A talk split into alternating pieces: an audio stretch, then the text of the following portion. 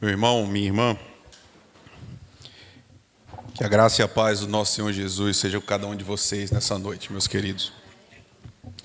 Eu acho que você já deve ter percebido que eu sou um pastor que reflete muito sobre o próprio ministério e o meu próprio aquilo que Deus me chamou para fazer. Eu estou sempre pensando um pouco sobre isso, isso sempre tem ficado na minha mente. E nessa semana eu estava conversando com o pastor Pedro Neto Acho que a esmagadora maioria dos irmãos conhece, porque ele é muito amigo do pastor Zwinglio. Já veio à nossa igreja outras vezes e ele trabalha com pastores, né? E a gente estava. Foi uma conversa muito franca. E eu estava abrindo o coração para ele com relação ao próprio ministério. E eu estava falando para ele algumas das idealizações que eu tinha. O que eu pensava do ministério antes de ser pastor. E, irmãos, nesses três anos, a gente está começando o quarto agora, né? Eu estou entendendo muito rápido pelo menos eu julgo que está sendo rápido, que eu imaginei mal o que era ser pastor quando eu estava indo para o seminário, né? até um pouco antes de ir. E aí isso se manifesta, e se manifestou nessa semana, é por isso que eu estou fazendo referência a isso, é, a partir de uma noção que a minha própria mente, o jeito que eu fui formatado, a minha vida, enfim, os caminhos, minha própria personalidade, a minha mente é muito influenciada pelo iluminismo, irmãos. Ela é bastante racional. E eu imaginava que para mim era muito óbvio que ser pastor é explicar. Era isso que eu tinha em mente. Qual era a minha tarefa? Eu fui chamado por Deus para explicar a palavra de Deus.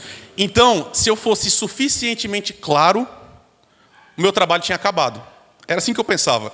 Então, quando eu fui para o seminário, a minha expectativa é: eu vou aprender a ser um ótimo explicador da Bíblia. Quanto melhor for, mais as pessoas vão entender e assim vai dar tudo certo, né? Então, assim, se eu explicasse suficientemente bem o que é perdão, por exemplo, a necessidade do perdão, todas as vezes que alguém chegasse ao ponto de precisar perdoar e acessar esse conteúdo que eu tinha passado, o ensino ia estar ali, então bastava pôr em prática. Era assim que eu pensava. Então, é, não sei se você está entendendo o que eu estou querendo dizer, mas basta aprender uma vez, era isso que eu pensava. Eu vou falar para o povo, o povo vai entender, entendeu bem, está claro, então pronto, daqui para frente a gente vai para outros assuntos. Era assim que eu pensava. Que besteira, não, irmãos? Os mais velhos entre nós, se forem sábios, vão saber que isso é uma, uma bobeira enorme. Porque a gente não aprende uma coisa uma vez e depois sai reproduzindo ela para sempre. Simplesmente não funciona assim.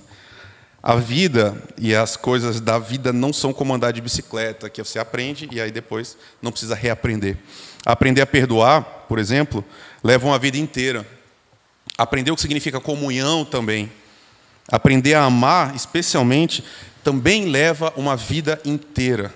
A gente não resolve essas questões num encontro. Não é uma grande mensagem, uma única, que vai mudar a sua vida, vai destravar algo no seu coração, vai destravar algo na sua forma de pensar, e daí para frente está tudo resolvido. Tudo isso, todo esse processo que leva uma vida inteira, envolve algo que o mundo moderno odeia, ou pelo menos uma parte dele, que é a repetição. Tudo isso eu estou falando porque aconteceu um fato específico no nosso último culto. Nosso último culto, é, o de sábado, Elias estava pregando, né? Eu não sei se você já percebeu, mas faz um tempo que não tem mais aquelas duas cadeiras aqui em cima. É, eu pedi para deixar só uma, porque eu não gosto de estar aqui, irmãos. Eu não gosto muito do púlpito. Por incrível que pareça, eu não gosto muito dessa evidência. Eu quero estar aqui só nos momentos que sejam imprescindíveis que eu esteja. Então, por isso, eu desci e eu gosto de ficar embaixo. E aí, no sábado, eu desci. E descendo, estando no meio do povo, que é o lugar que eu entendo que eu devia estar, eu estava ouvindo Eliésio pregando. E aí, no meio do sermão dele, um de nós se levantou e foi embora e falou assim: É o seguinte, já ouvi essa história antes, já conheço trás para frente, eu não vou ficar aqui ouvindo esse negócio de novo. Foi para casa. E, e, irmãos, antigamente isso me deixava muito irritado. E, e honestamente, faz um tempo já que eu, eu, superei essa parte. Eu não fico mais irritado. É, me deixa perplexo, é claro. Mas ao invés da raiva, Hoje, eu entendo que esse tipo de, de, de ocorrência mostra que eu preciso continuar trabalhando um pouco mais. O que, é que eu quero dizer para você? Meu irmão, minha irmã, você precisa ouvir as mesmas histórias de novo. Você precisa disso. Você precisa escutar de novo as mesmas pregações, percorrer os mesmos caminhos. Sabe, eu não sei se você está se identificando com isso que eu estou dizendo, mas muitas vezes a gente pensa o seguinte: de novo, isso é tão básico, a gente já partiu disso. E percorrendo esse caminho repisado, a gente pensa, nossa, eu não estava lembrado disso, não... alguma coisa no meu coração já tinha é, é, arrefecido. A repetição é uma necessidade da própria constituição de que nós somos.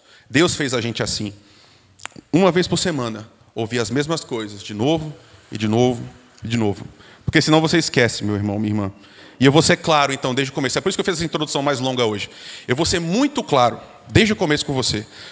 Todas as pessoas que estão aqui nessa noite, sem exceção, já sabem de tudo que eu vou falar.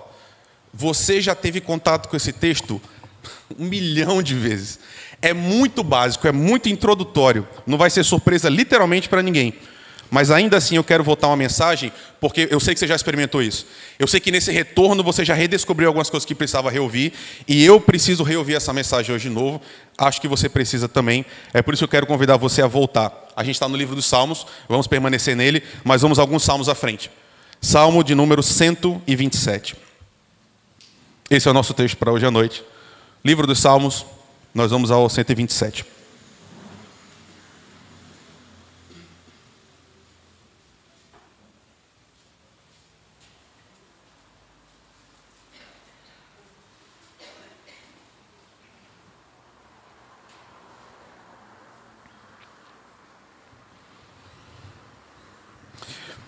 Livro dos Salmos, nós estamos no 127. Hoje eu vou fazer uma coisa quase inédita. Eu vou pregar só na metade do salmo. A gente não vai ler o texto inteiro nem vai percorrer o texto inteiro. A gente vai se concentrar só nos dois primeiros versículos. Diz assim: Se não for o Senhor o construtor da casa, será inútil trabalhar na construção. Se não é o Senhor que vigia a cidade, será inútil a sentinela montar guarda. Será inútil levantar cedo e dormir tarde trabalhando arduamente por alimento, porque o Senhor concede sono àqueles a quem Ele ama. Vamos orar? Nós te agradecemos, Senhor, por tudo que já aconteceu nesse culto que prestamos a Ti, Senhor. Não nos deixa, Senhor, esquecer que estarmos aqui é um privilégio que o Senhor nos dá, Pai. Não é o Senhor que precisa de nós, o Senhor não precisa do nosso culto. Nós é que precisamos do Senhor e nós precisamos cultuar o Senhor, Pai. Então, obrigado porque estarmos aqui hoje vivos com capacidade de te cultuar já é uma bênção que o Senhor nos dá enorme, Pai. E nesse momento do culto em que o Senhor fala conosco, especificamente a partir da tua palavra, nos dá essa graça, Senhor. Nós estamos declarando ao Senhor desde o começo. Precisamos do Senhor nesse momento, porque sem Ti nós não conseguimos produzir vida para nós, Pai. Mas relembrando essas verdades eternas, muda o nosso coração, Senhor, e muda o nosso olhar para o Senhor Faz com que essas verdades, Senhor, sejam frescas de novo em nossa mente, para que nós possamos caminhar nesse mundo olhando para Jesus Cristo. É o que nós te pedimos, o nome precioso de Jesus, Senhor. Amém. Meus irmãos, para vocês, os crentes que estão comigo nas terças-feiras, o que eu vou dizer a partir de agora é dado. Você já sabe disso, porque eu não só te disse, como a gente repete isso algumas vezes. O culto de oração na terça-feira, e se você pode fazer, meus irmãos, se, se cabe na sua agenda, esteja conosco. Toda terça-feira nós oramos às sete e meia e a gente está em contato direto com o Senhor, orando uns pelos outros. Né? O culto de oração, esse culto, então, ele sempre tem como base o livro dos Salmos. Sempre. E eu já disse para você, mais de uma vez, que quanto mais sábio um crente é, mais ele ama o livro dos Salmos. E eu falo isso para você um pouco a partir da minha própria experiência. Eu, desde que eu me converti, que eu tenho o costume de ler a Bíblia de Gênesis e Apocalipse, e fico voltando sempre. Então, quando eu era mais jovem, eu não gostava quando acabava Jó. Porque eu sabia que ia vir o livro dos Salmos. E acabando Jó, eu sabia que daqui para frente eu tenho 150 deles para ler. E eu confesso que eu tinha muita preguiça disso. Porque eu não conseguia me identificar direito. E é aí que está a explicação. Eu era uma pessoa mais imatura do que eu sou hoje. A maturidade, quando a gente vai crescendo, vai caminhando com o Senhor e vai caminhando na existência, vai mudando a nossa relação com o livro, não só dos Salmos, mas com toda a literatura profética, profética não, poética da Bíblia. Quanto mais a vida passa, quanto mais derrotas, dores, sofrimentos, e por outro lado, quanto mais alegrias, mais vitórias, mais conquistas, mais a gente entende o que está escrito no livro dos Salmos.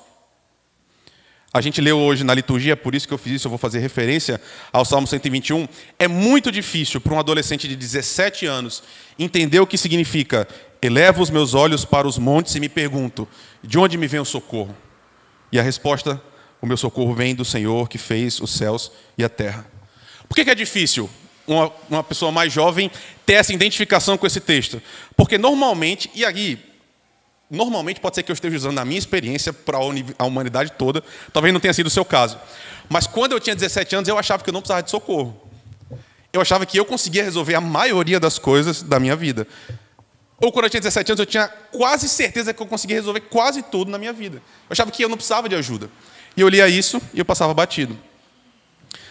Nessa idade, para mim, todos os conselhos dos meus pais, dos irmãos mais velhos, era só coisa cafona, assim, é coisa de gente coroa que não entende mais o mundo direito. Eu entendia.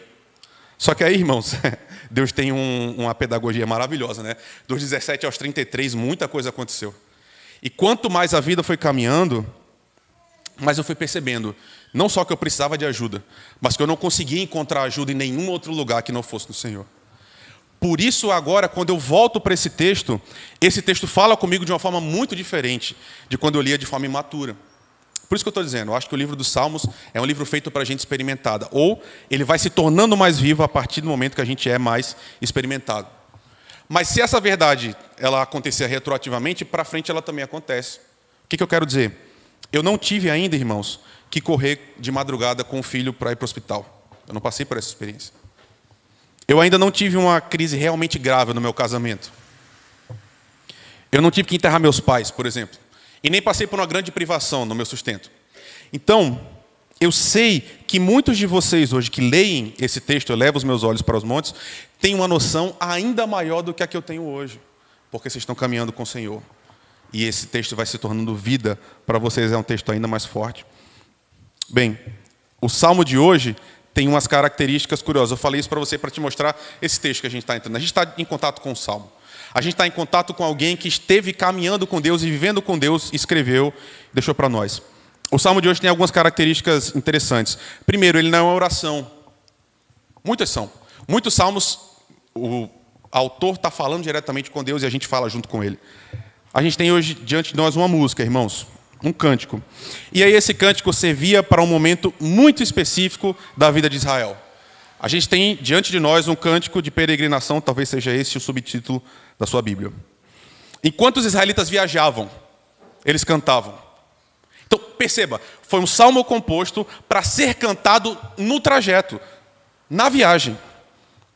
Algumas vezes por ano, pelo menos uma, todo israelita todo Israel saía de onde estava para ir até Jerusalém, uma nação inteira viajando. E no caminho eles cantavam. E uma das músicas que eles cantavam é esse salmo que está diante de vocês. Então percebam, eu estou insistindo muito hoje, porque um dia alguém decidiu escrever essa música. E essa música foi tão forte, tão marcante para a experiência coletiva de Israel, que entrou no livro dos Salmos. Guiado pelo Espírito Santo de Deus. Essa canção chegou a nós hoje. Então, por ano, por anos. Os israelitas faziam suas essas palavras e nós fazemos também hoje. Então vamos olhar de novo, rapidamente. Se não for o Senhor, o construtor da casa, será inútil trabalhar na construção. Se não é o Senhor que vigia a cidade, será inútil a sentinela montar guarda. Será inútil levantar cedo e dormir tarde, trabalhando arduamente por alimento. O Senhor é que concede o sono àqueles a quem Ele ama. É uma ideia muito simples, muito simples, que, que explicita um instrumento literário muito comum. E a primeira vez que eu ouvi é, falar sobre isso, curiosamente, foi Flávio. Flávio está aqui hoje. Eu nunca tinha ouvido falar. Eu lembro até que Saulo ficava tirando onda na escola dominical, porque é, Flávio falava sobre o paralelismo hebraico. E todo mundo, meu Deus, o que é isso? Coisa técnica estranha. Mas, basicamente, quando judeus escreviam poesias, e até algumas argumentações, eles repetiam a mesma ideia com outras palavras, com ênfase, marcando.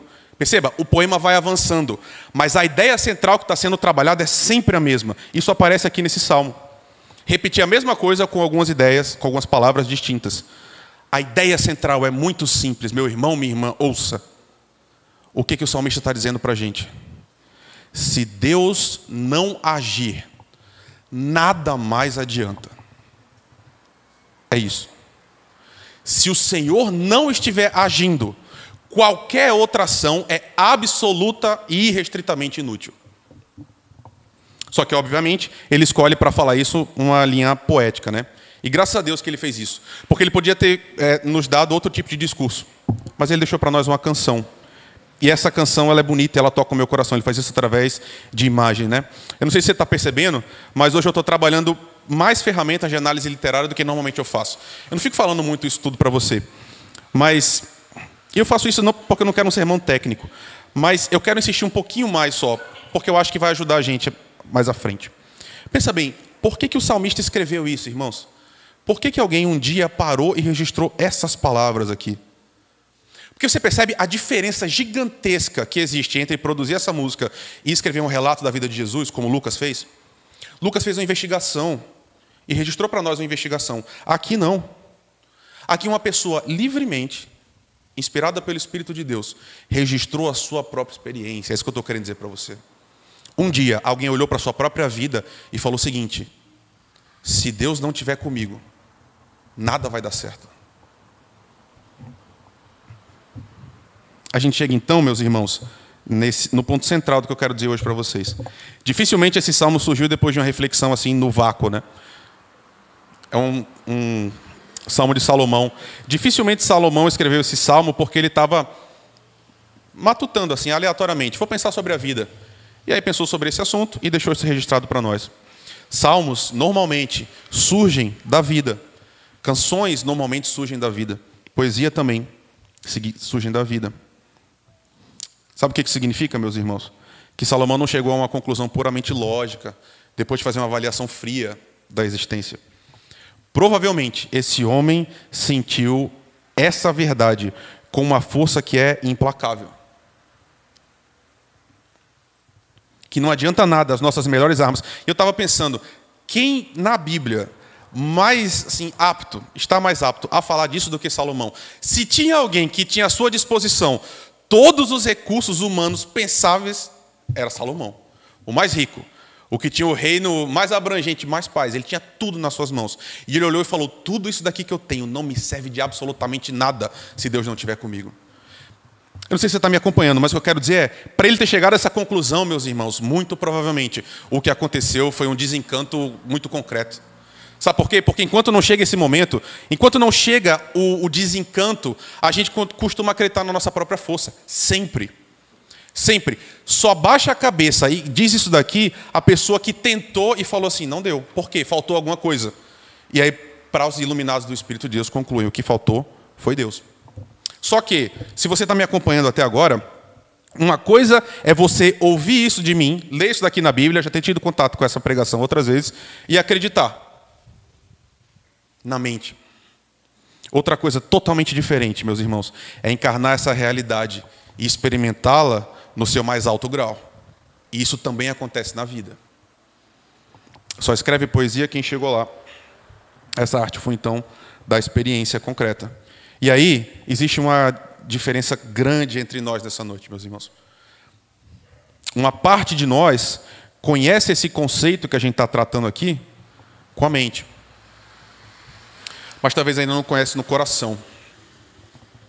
E não conhecendo no coração, não conhece de verdade. Eu tô eu tenho pensado muito sobre isso, meus irmãos. Sabe por quê? Porque eu tenho análise eu OK, agora eu estou meio que abandonando a, o esboço. Por quê? Queridos, eu me deparei com a face da igreja no ano passado não a nossa, ou talvez não somente a nossa, mas que me deixou muito perturbado, porque nós passamos por várias provações a nível nacional, como igreja. E eu esperava que a gente tivesse outra postura. Eu esperava que a gente manifestasse mais as características de Jesus. E quando chegou a aprovação, e a gente, como corpo de Jesus, agiu com raiva, agiu com briga, com ódio, com destruição, com divisão, foi muito forte para mim a noção de, meu Deus do céu, o que é que está acontecendo com o nosso cristianismo de verdade? Porque perceba, meus irmãos, eu, ai, meu Deus do céu, eu largo o ministério hoje se não for assim. Não adianta a gente ficar falando sobre essas coisas o tempo todo e quando chega a hora mesmo da gente mostrar o nosso cristianismo, a gente agir como as outras pessoas agem não dá, não consegue encaixar, meus irmãos, não é a mesma coisa. Ou você é um marido absolutamente diferente de qualquer outro marido, porque você conhece Jesus, ou você não conhece Jesus. Essa é a verdade. Dói, é difícil, é, mas ou a nossa prática é absolutamente diferente do resto do mundo, ou então nós não, nós não somos cristãos, simplesmente assim. Então, por que eu estou falando isso é, conectado a esse texto aqui que eu estou mostrando para vocês? Irmãos, o que Salomão está dizendo é algo absolutamente claro: é não adianta nada os nossos melhores recursos. A gente pode mobilizar nossas melhores cabeças, todo o nosso dinheiro, todas as estratégias, a gente pode ficar cada vez mais técnico, cada vez mais perito. Se Deus não estiver conosco, não vai adiantar nada. Ótimo, a gente verbaliza isso. O problema é, a gente vive assim? É aqui que eu acho que existe uma divisão nesse auditório. Sabe por quê? Porque isso só começa a ser verdade quando aparece na sua vida, meu irmão, minha irmã. Porque você fala isso e você canta isso, mas você vive isso. Existe uma sutileza muito grande aqui. Quase todos nós aqui hoje nos consideramos crentes. Quase todos nós hoje aqui julgamos que a gente entende a mensagem, não somente entende, como a gente crê nela. Mas será que isso é verdade? Porque, de novo, eu vou falar pela enésima vez: uma coisa é compreender o conceito, outra coisa é incorporar esse conceito à sua vida. E aí tudo aqui muda muito rápido. Eu não sei se você está me entendendo, mas. E assim, eu estou cada vez mais abandonando a, a tentação de querer que você goste de mim. Por que eu quero dizer isso? Eu sei que eu vou ser cobrado diante de Deus por aquilo que eu falo ou por aquilo que eu deixo de falar. Então, minha preocupação com você é enorme. Eu não estou falando isso aqui porque tenho raiva de você, pelo contrário, meu irmão. Era muito mais fácil, já falei isso para vocês várias vezes, né? Ficar só falando de textos bons, o tempo todo. Mas para o meu desespero, eu tenho assistido crescer dentro da igreja, o que acho que até Nicodemos usa esse conceito, mas um pouco diferente. Mas um ateísmo cristão. Que é o quê? É um ateísmo concreto, mas que tem um linguajar cristão. A pessoa fala que, que acredita em Deus, que serve Jesus, sabe repetir todas as coisas, sabe até repetir os nossos credos, subscreve nossas confissões, mas a vida real é a vida de alguém que não conhece Jesus. E aí, quando eu falo isso, a gente sempre vai para os grandes hits, né? Ah, beber, fumar, dançar, se prostituir, abortar, usar drogas. Tudo bem, essa é uma dessas manifestações. Mas qual é o problema? Tem outro lado. A gente pensa, bem, se eu não faço essas coisas e se eu subscrevo as nossas confissões e tal, eu sou crente. Por quê? Porque eu não bebo, não fumo, essas coisas todas, né? Tá, casei virgem, estou minha família, não trai minha esposa, então está tudo ok. Mas será? Será que está tudo ok mesmo? Será que a gente não está manifestando em outras áreas da nossa vida esse ateísmo que se reveste do Jesus que todo mundo identifica? Essa é a minha crise com você. Sabe por quê? A Bíblia, meus irmãos, não se encerra nessas categorias. Não, é, não são apenas esses pecados que mostram que nós somos cristãos ou não somos cristãos. É isso que eu estou falando. Você realmente, por favor, meu irmão, minha irmã, eu te amo tanto, você não tem noção. Você realmente acredita no fundo do seu coração que se o Senhor não construir a sua casa vai dar errado? Você realmente acredita que se o Senhor não vigiar a cidade, qualquer outro esforço é vazio? Porque essa palavra aqui significa exatamente isso no hebraico. Tudo é vaidade ou tudo é vazio. Tem uma frase que sempre o pastor Zwingli citava com uma frequência razoável e ela me marca muito sempre. C.S. Lewis, no seu texto sobre luto, sobre sofrimento, ele diz: preste atenção, é alguém que perdeu a esposa e estava sofrendo profundamente. Olha o que ele diz. Você nunca tem consciência do quanto de fato acredita em alguma coisa, enquanto a verdade ou a falsidade dessa coisa não se torna uma questão de vida e morte para você. É fácil dizer que acredita que uma corda seja forte e segura, enquanto você usa apenas para amarrar uma caixa. Mas imagine que você deva se pendurar nessa mesma corda sobre um precipício. Será que você não iria primeiro descobrir, rapidamente, se você de fato acredita ou não nela? Pode parecer uma imagem muito boba para você, mas o que eu quero dizer é: quando chega na hora da concretude, a gente passa no teste da nossa fé? Sabe, irmãos, é, às vezes eu acho que a nossa vida mostra que a gente está caminhando de uma forma muito distante daquilo que a gente fala com nossos lábios. A gente diz uma coisa e vive outra radicalmente diferente. Eu tenho conversado muito com algumas jovens aqui da igreja, muito mesmo. E é muito comum a gente falar de novo sobre casamento. A gente fala muito sobre casamento. E aí, irmãos, às vezes, tem momentos, eu incluso, que a nossa conversa se restringe a esse nível do humanamente possível. Sabe? daquilo que a gente pode fazer para resolver o problema. E assim, humanamente falando, realmente vocês não têm noção ou talvez a noção real, de como esse assunto é um assunto delicado hoje em dia, certo? Porque só a nossa igreja, só satélite, tem literalmente o dobro de mulheres com relação aos homens. E essa é uma tendência que a gente está vendo nacional. Hoje nós temos poucos homens cristãos para o número de mulheres cristãos. E aí, como é que a gente sai dessa? Porque muitas irmãs querem casar. E elas querem genuinamente casar. E aí o tempo vai passando e vai ficando cada vez mais difícil. E isso é uma fonte de tensão realmente muito grande. Eu sinto a dor de verdade. É, é muito difícil. Então, quando você está nesse momento, para essas irmãs, é muito sedutor você parar e pensar nas estratégias. Vocês estão entendendo o que eu estou querendo dizer, irmãos? Essas nossas irmãs ficarem operando no nível das estratégias. O que, que eu posso fazer para garantir? E se lançar isso com todas as forças, esquecendo esse, essa é realidade que simplesmente não pode sair da nossa mente, que é o Senhor é quem dá bom termo às coisas, irmãos. E eu, eu sei que eu estou falando uma posição muito fácil, porque eu já estou casado nesse aspecto específico, né? Mas simplesmente tem que ser assim. A gente, a gente faz tudo o que a gente pode fazer, mas a gente precisa confiar que o Senhor está guiando as nossas vidas, irmãos. Ou então a gente vive como quem não tem fé. A gente vive colocando força nas nossas estratégias. Eu converso com alguns irmãos também que estão sofrendo por causa dos seus filhos. E meus pais podem falar bastante sobre isso, pelo menos há um tempo atrás, porque eles passaram por isso também. Gente que há muito tempo já perdeu o filho da igreja. Gente que viu o filho se afastar, que foi um afastamento lento, e hoje a, o filho simplesmente não está na igreja. E alguns outros irmãos estão passando por esse momento de, de estar acontecendo. Isso gera um medo assim desesperador. E aí, qual é a sedução nesse caso? É também se cercar de todas as estratégias humanas possíveis para segurar os filhos na igreja. A gente faz o possível. Mas, meus irmãos, a gente precisa confiar que quem resolve isso é o Senhor. A gente faz tudo que está ao nosso alcance. Nós somos responsáveis. Mas a gente não garante nada e a gente nunca vai garantir nada.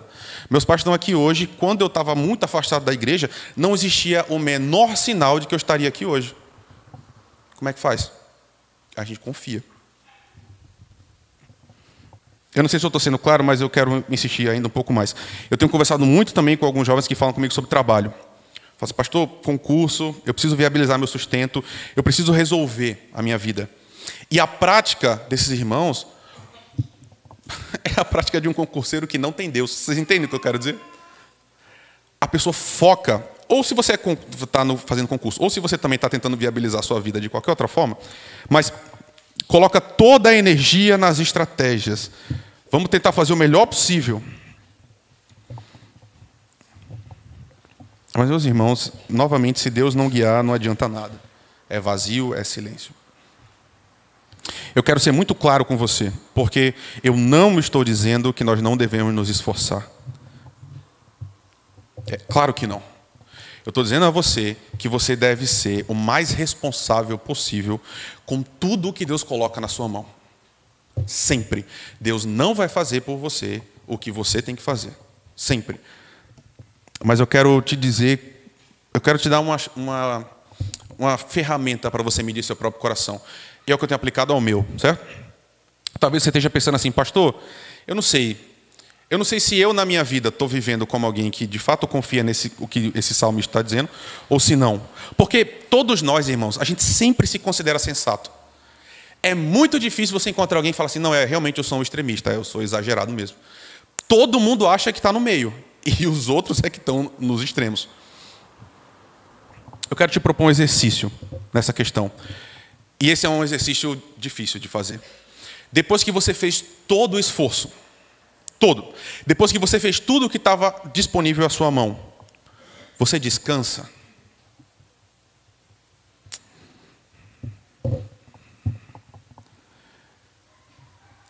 Você descansa, meu irmão, minha irmã, em Deus? Você consegue descansar em Deus? Você realmente se empenha, trabalha, traça todas as estratégias você faz sua parte. Depois que tudo termina, você descansa sabendo que o resultado vem de Deus ou não? Ou você está desesperado, segurando com todas as forças esse seu próprio projeto? Eu acho que essa é a verdadeira questão, meu irmão, minha irmã. Você realmente confia que, seja qual for o resultado, Deus está cuidando de você? Essa é a dificuldade de ser crente, irmãos. Sabe? Por isso que eu, tô, eu já eu repito para vocês uma vez atrás da outra. Me dá, aí sim me dá raiva. E talvez aqui seja meu próprio pecado, certo? Mas aí me dá raiva as igrejas que não são bíblicas, sabe? Porque é um cristianismo assim, um negócio besta, ensinando o povo a se, a se comportar da forma certa, só na roupa, no jeito de falar e, e o resto está tudo bem, só vai. Mas não a escritura. É difícil ser crente. Jesus fala: você pega a sua cruz, você nega e me segue. Isso é difícil, sabe por quê? Porque você realmente confia que pode ser que Deus queira que você seja solteira para sempre? Ou que você seja solteiro para sempre? Você realmente confia que pode ser que seu filho nunca mais volte para a igreja? Você realmente confia que você pode nunca passar no concurso, ou você nunca ter o trabalho que você sempre sonhou? E se nada disso acontecer, você ainda confia que Deus é bom e que Ele te ama? Você confia em Deus de verdade, meu irmão, minha irmã? E aí, para que não fique parecendo que eu estou dando lição de moral em vocês, eu vou compartilhar como esse texto me desafia. E a gente está caminhando para o fim, tá? Mas eu, eu sempre faço questão de mostrar para vocês que esses textos também me impactam profundamente, irmãos. Muito. Quase sempre, eu falei há um tempo atrás que eu ia pregar mais para mim do que para. Eu percebi que eu estou fazendo isso desde que eu saí do seminário. Eu sou pastor, irmãos. Eu conduzo uma igreja. E eu acabo de vir de uma reunião do presbitério. Pedrinho estava lá comigo. Foi agora.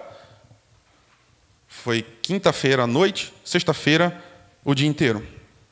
E, meus irmãos, quando eu olho para mim, quando eu olho para a minha própria vida, nesses últimos três anos, eu acho que eu fiz um bom trabalho aqui na igreja. Eu acho que eu acho que eu sou dedicado, eu acho que eu me esforço no limite das minhas próprias possibilidades. Inclusive, eu estava conversando com o Pedro, também há algumas semanas atrás, eu estava dizendo assim, Pedrinho, eu simplesmente não consigo pensar algo que eu possa fazer mais para a igreja. E o que eu queria dizer para ele não é que assim que o meu trabalho é suficiente. Pelo contrário, o que eu estava dizendo é, Pedro, eu estou no meu limite. Tudo que eu consigo fazer, eu faço. E eu ficava em casa pensando, o que, mais a gente pode fazer? E eu simplesmente cheguei a uma conclusão que não tem mais o que a gente possa fazer. Nós estamos no limite da nossa capacidade. E eu estou no limite da minha capacidade como pastor. É, então, assim, pode ser que a igreja precise de alguém mais habilidoso, alguém melhor, mas o fato é, eu estava fazendo e eu estou ainda fazendo o meu limite, é o que dá. Mas mesmo assim, mesmo eu estou fazendo tudo que eu acho ok, faz 10 anos, irmãos, que eu estou me preparando para estar aqui. Depois de tudo que a gente fez, ainda assim nossa igreja está passando por problemas. Não está? A esmagadora maioria de vocês, e tem que ser assim, tá? Não sabe, mas esse foi um ano de muitas dores, ano passado, tá? Ainda mais do que você pensa. Porque algumas perdas da gente foram públicas e óbvias. Só que outras foram bastante silenciosas. Só quem sabia é a liderança. E que doeram profundamente. E continuam doendo. Financeiramente, eu vou te dizer isso porque, para quem estava aqui no, no, no, na Assembleia Ordinária, você tem acesso a esses dados, esses dados são públicos. Nossa igreja hoje, ela, a gente terminou 2022 arrecadando menos do que a gente arrecadava em 2021. Então, com um ano todo de trabalho, a gente está tendo menos do que a gente tinha há dois anos atrás. Algumas pessoas das que mais trabalham na igreja, que mais me ajudam, têm me dito assim, pastor, existe uma previsão razoável de eu sair da igreja nesse próximo ano por vários motivos. Por, é, e aqui são bons motivos, tá, irmãos? Ah, eu vou prestar um concurso, eu vou me mudar, coisas nesse sentido que eu estou falando. Então, percebe o que eu estou dizendo? Eu, Rafael, eu usei as melhores estratégias que eu consigo. Eu estudo o máximo que eu consigo. Eu, tô, eu saí daqui para fazer mestrado em letras, só para melhorar. Eu estou investindo na igreja, mas o que eu quero dizer para você? Os marcadores humanos, esses que a gente usa, sabe? Tamanho da igreja, arrecadação, estão dizendo outra coisa. Estão dizendo, ó, oh, está dando errado. Não está indo bem. A nossa igreja é, foi a única do presbitério que projetou é, recolher menos no ano que vem do que recolheu no ano passado. Então, entenda, por que eu estou falando isso tudo para você? Eu quero que você entenda que eu, onde é que eu estava agora, quinta-feira. Eu estava sentado, depois de, de três anos aqui, olhando para aquilo e falando assim: bem, tem oito igrejas. A nossa é a única que está arrecadando menos do que arrecadou no ano passado. E agora? Eu estou vendo outros irmãos com o ministério florescendo. Um deles, inclusive, no meio desse momento, chegou para mim e falou assim: Olha, Desde que eu assumi a igreja, a gente duplicou a arrecadação e a gente está agora no recorde de membresia da história da igreja. E eu, meu Deus, é, não é o caso lá em satélite. Estou falando isso tudo para você porque como é que fica a minha fé? Percebe? É desafiador para você, mas também é desafiador para mim. A pergunta que eu faço a mim é: eu confio em Deus? Eu confio, meus irmãos, que fazendo o meu melhor, os resultados, quem tem que dar é Deus. Percebe? E se Deus nunca fizer satélite crescer, irmãos? E se eu nunca for um pastor que vê o seu ministério nesses termos? Se eu nunca chegar aonde eu gostaria de chegar, eu vou seguir confiando em Deus? Eu vou seguir crendo que Deus é bom, que Ele me ama e que Ele faz tudo convergir para o meu próprio bem? Sim ou não? Qual é a resposta? Eu não sei. Eu simplesmente não sei. Mas eu quero ser esse pastor, meus irmãos. Eu quero ser cristão. Sabe, eu quero seguir Jesus de verdade. Eu quero ser alguém que olha para esses textos e fala assim: Jesus, fazendo o meu melhor, eu quero agora confiar no Senhor e ser grato para onde o Senhor guiar a minha vida. Porque no fim das contas, eu só tenho a Ele. E graças a Deus que tendo Ele, eu tenho todas as coisas, meus irmãos. Seja no muito, seja no pouco também. Todo esse sermão foi feito por causa de 2023. Você tem planos para esse ano. Você tem sonhos, você já deve ter suas estratégias. Mas eu quero te lembrar, no começo, que se você é cristão, antes de tudo, você tem Deus, meu irmão, minha irmã. Ele faz parte dos teus planos?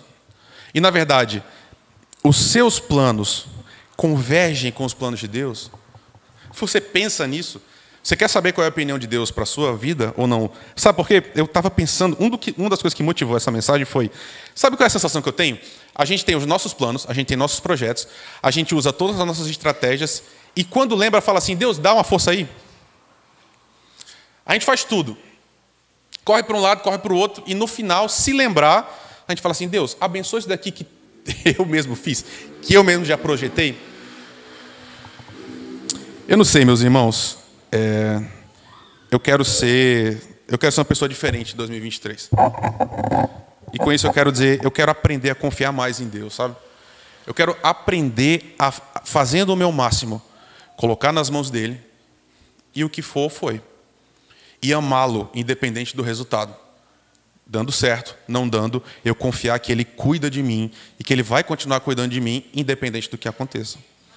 Teve um, um, um livro sobre pregação no seminário que eu li. Eu não lembro de nada do que o autor falou no meio. Nada. Porque o livro de pregação são quase todos iguais. No final, ele colocou uma imagem que aí sim eu nunca esqueci. Ele disse: e eu achei muito carinhoso assim, né? Ele escreve e fala assim: meus filhos, minhas filhas. No fim das contas, pregação é colocar na mão do Senhor cinco pães, dois peixes e esperar que Ele multiplique. E eu acho que isso se aplica a qualquer outra coisa na nossa vida, meus irmãos. O que você tem, as suas estratégias, são nada diante dele. Mas coloque nas mãos dele. E lembre-se, se ele não tiver, não adianta. Você vai só se. Vai lutar, lutar, lutar, lutar, vai cansar, cansar, cansar e não vai sair do canto. Mas se a gente aprender a caminhar com Ele, meus irmãos, eu acho que a gente vai ter um ano e aí sim uma vida toda diferente. Porque a gente aprende que quem dirige a nossa vida é o Senhor, tem que ser o Senhor. A nossa esperança tem que ser diferente de quem não está aqui, irmãos. Nós precisamos ser essas pessoas. Perceba, e com isso eu concluo. Eu não quero dizer que você não deve ficar triste, tá? Se você sonha em se casar e não se casa, e eventualmente não se casar, você vai ficar triste, inevitavelmente, não tem como. Entende? Por que eu estou frisando isso aqui agora? Porque eu não estou dizendo que a gente tem que ser super crente, que é outra coisa que me deixa irritadíssimo. Que é o seguinte: nada me atinge, eu tanto faz. Pode tudo ao meu redor desabar, eu sou imperturbável porque eu sou filho do rei. Tá, legal. Não é isso que a gente vê na escritura, certo? Na escritura a gente vê gente profundamente triste, profundamente abalada pelas questões da vida. Se eu e a Aninha, por exemplo, a gente não conseguir engravidar nunca, por qualquer motivo que seja, a gente vai ficar triste. E eu acho que vai ser uma tristeza até profunda e que pode durar muitos anos. Se você perder seu filho da fé, meu irmão, minha irmã, vai haver tristeza. Mas o que não pode haver é um desespero. Percebe? Ou pelo menos um, um desespero eterno. A gente pode ficar perturbado por um momento. Mas o que eu quero chamar você até é serenidade, de confiar que a gente não vai ter tudo o que a gente queria ter na vida. Deus não vai fazer tudo o que a gente acha que Deus deveria fazer na nossa vida. No fim das contas, quem é o crente, quem é o justo? É quem continua falando: Senhor, o Senhor deu, o Senhor tirou, talvez o Senhor não tenha dado nunca, mas louvado seja o nome do Senhor, porque eu confio que o Senhor guia, dirige a minha vida. Esse é próximo ano, é esse desafio, meus irmãos. Confie no Senhor. Confie no seu Deus. Você pode descansar por causa da cruz. Não fosse a cruz, tudo dependeria da gente. Mas ele morreu, ressuscitou, venceu, e aí ele disse: Eu estou com vocês sempre. Confiem em mim, descansem em mim, eu vou cuidar de vocês. Eu quero terminar com. Não sei se é exagero, mas um dos textos mais difíceis da Escritura. Pelo menos para mim, tá? Na minha experiência de fé. Portanto, eu lhes digo: não se preocupem com sua própria vida, quanto ao que comer ou beber, nem com seu próprio corpo quanto ao que vestir. Não é a vida mais importante que a comida e o corpo mais importante que a roupa? O Pai Celestial sabe que vocês precisam delas. Busquem, pois, em primeiro lugar, o reino de Deus e a sua justiça, e todas as coisas serão acrescentadas.